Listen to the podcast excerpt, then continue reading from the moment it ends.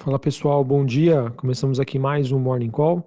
Nesta sexta-feira, dia 25 de agosto, eu sou Felipe Vilegas, estrategista de ações da Genial Investimentos.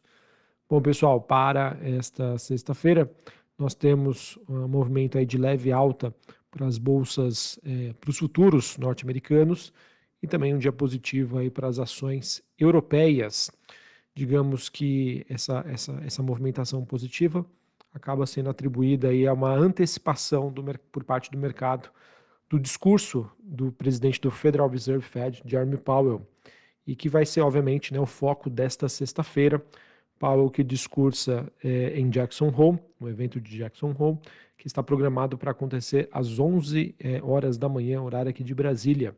Ele que vai abordar as perspectivas econômicas e o mercado também espera aí qualquer indicação sobre a trajetória futura de juros nos Estados Unidos e a atual postura do Fed sobre política monetária em meio às condições econômicas atuais. Além do presidente Jeremy Powell, nós teremos também a Christine Lagarde, ela que é presidente do Banco Central Europeu, ela que também tem um discurso programado para hoje, só que um pouquinho mais tarde, às quatro horas, assim como o discurso de Powell, a fala de Lagarde também será monitorada de perto obter insights aí sobre política monetária europeia, um mercado que segue bastante preocupado é, depois da divulgação dos índices de atividade econômica na Europa, que voltaram aí para os patamares, por exemplo, que nós tínhamos durante a pandemia da Covid-19 lá em 2020.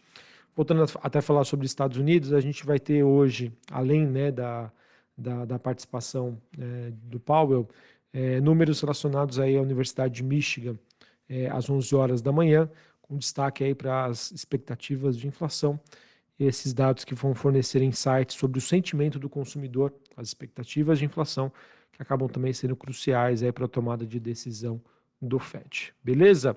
Enquanto isso não acontece, pessoal, temos hoje então Bolsa de Londres subindo meio por cento, Bolsa de Paris alta de 0,72, Frankfurt na Alemanha alta de meio por cento também. Futuros norte-americanos, S&P subindo 0,28, Dow Jones subindo 0,30, e a Nasdaq subindo aí 0,17. O VIX, que é aquele índice do medo, caindo 1,10 a 17 pontos. Dólar Index DXY subindo aí 0,10 a 104,08 pontos. Taxa de juros de 10 anos nos Estados Unidos subindo 0,5% a 4,25. Bitcoin é, caindo 1,37 a 26.100 dólares a unidade. Então nós temos aí as principais movimentações é, na Europa e nos Estados Unidos. Bom, pessoal, falando agora um pouquinho mais sobre o mercado de commodities. Temos hoje o minério de ferro caminhando para registrar o seu maior aumento semanal desde junho. E isso acaba decorrendo aí de uma antecipação por parte do mercado de uma iminente temporada aí de pico de atividade de construção civil na China, que tradicionalmente começa agora aí no mês de setembro. A expectativa, no entanto, é de que um possível aumento da demanda acaba impulsionando a valorização da commodity. É aquilo, pessoal, o mercado sempre tentando antecipar os fatos, os acontecimentos. Então a gente tem esse movimento positivo, o mercado acreditando que é, essa sazonalidade envolvendo o mercado imobiliário na China possa ser positivo, então é, a gente tem essa movimentação de alta.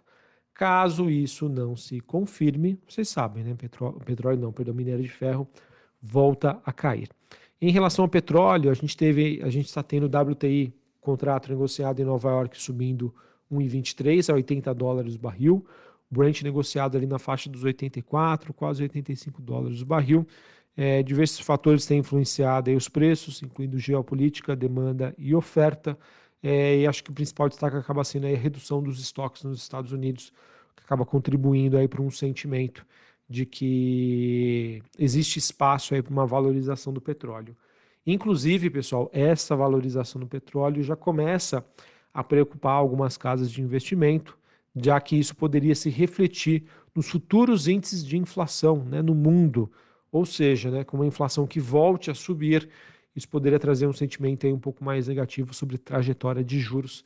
Vamos acompanhar, tá? Eu venho falando com vocês que essa questão envolvendo inflação pode ser página virada, muito influenciado aí pela inflação exportada aí pela China, mas é aquilo, tá? Se houver aí um movimento muito significativo do petróleo, isso realmente pode vir à tona, tá? E retomando aí no mercado esse sentimento sobre inflação, uma política, uma, provocando uma necessidade de uma política monetária mais contracionista. Beleza?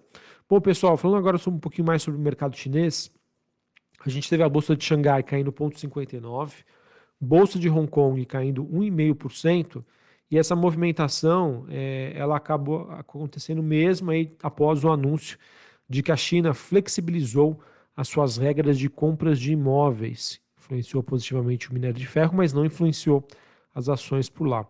Essa medida que visa né, abordar a atual crise imobiliária que aflige aí, é, a China. Sob essas novas regras, os mutuários chineses com financiamentos já pré-existentes agora se beneficiarão de condições de empréstimos mais favoráveis, anteriormente disponíveis apenas aos compradores de primeira viagem. Agora está disponível para todo mundo, tá? As ações relacionadas ao setor imobiliário na China é, tiveram uma resposta positiva, mas isso acabou também não influenciando todo o mercado chinês.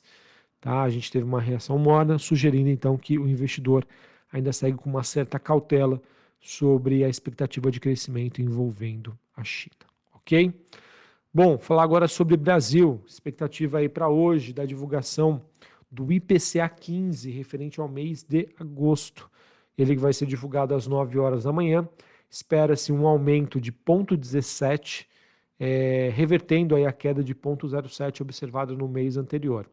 Assim, pessoal, há uma expectativa do mercado de uma aceleração desse índice de inflação aqui no Brasil, passando de 3,19 em julho, né, no ano contra ano, para 4,12. É, a gente teve ontem um movimento de queda da curva de juros aqui no Brasil, ou seja, o mercado esperando que esse número até possa gerar uma surpresa negativa, né, uma surpresa para baixo, o que acaba contribuindo para uma expectativa aí de possibilidade de queda da Selic aqui no Brasil, até com uma maior intensidade.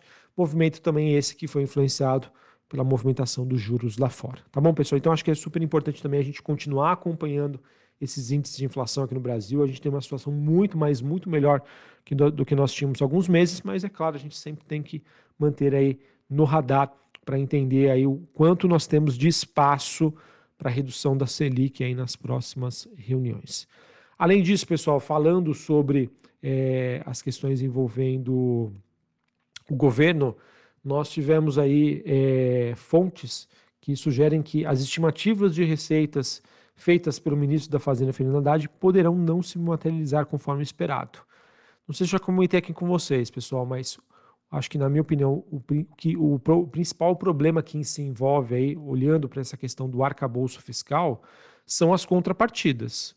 Hoje é, não existe aí, existem apenas estimativas de receitas, mas nada de concreto.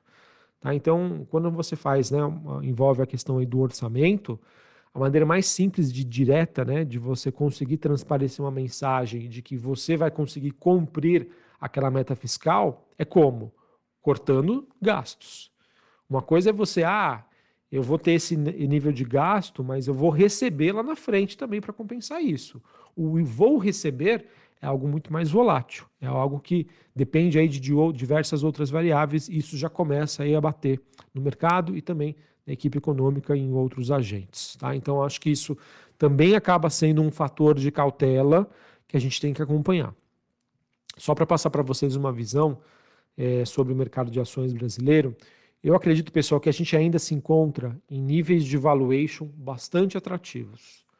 Para mim, os empecilhos são China, que para mim ainda é uma incógnita, é, situação é, envolvendo aí uma reprecificação sobre qual que vai ser a taxa de retorno dos títulos de renda fixa nos Estados Unidos.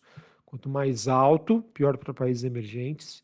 E olhando aqui para o Brasil, pessoal, obviamente, né, uma, uma eventual desaceleração econômica que já vem acontecendo, mas essa questão fiscal pode minar as expectativas de inflação dos agentes. Se isso acontecer, é, é menos queda de Selic à frente. Menos queda de Selic à frente, impacta aí a Bolsa Brasileira.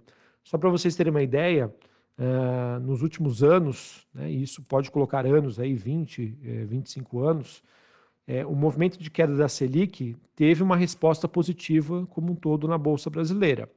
Para cada queda de 1% na Selic, isso correspondeu a um movimento de alta em torno de 8%. Dados né, é, é, confirmados aí no passado. Então, quanto mais demorar para a Selic cair, pior é para a precificação aí da Bolsa Brasileira. Tá bom? Acho que este acaba sendo aí o grande desafio. Maravilha? Bom, só para a gente encerrar aqui falando sobre o noticiário corporativo. A gente teve a CSN, ela que disse que planeja aí aproveitar a próxima janela internacional para emissão de bondes, tá? Isso seria interessante se ela conseguisse fazer essa, essa captação, é, melhorando aí as condições de alavancagem da companhia.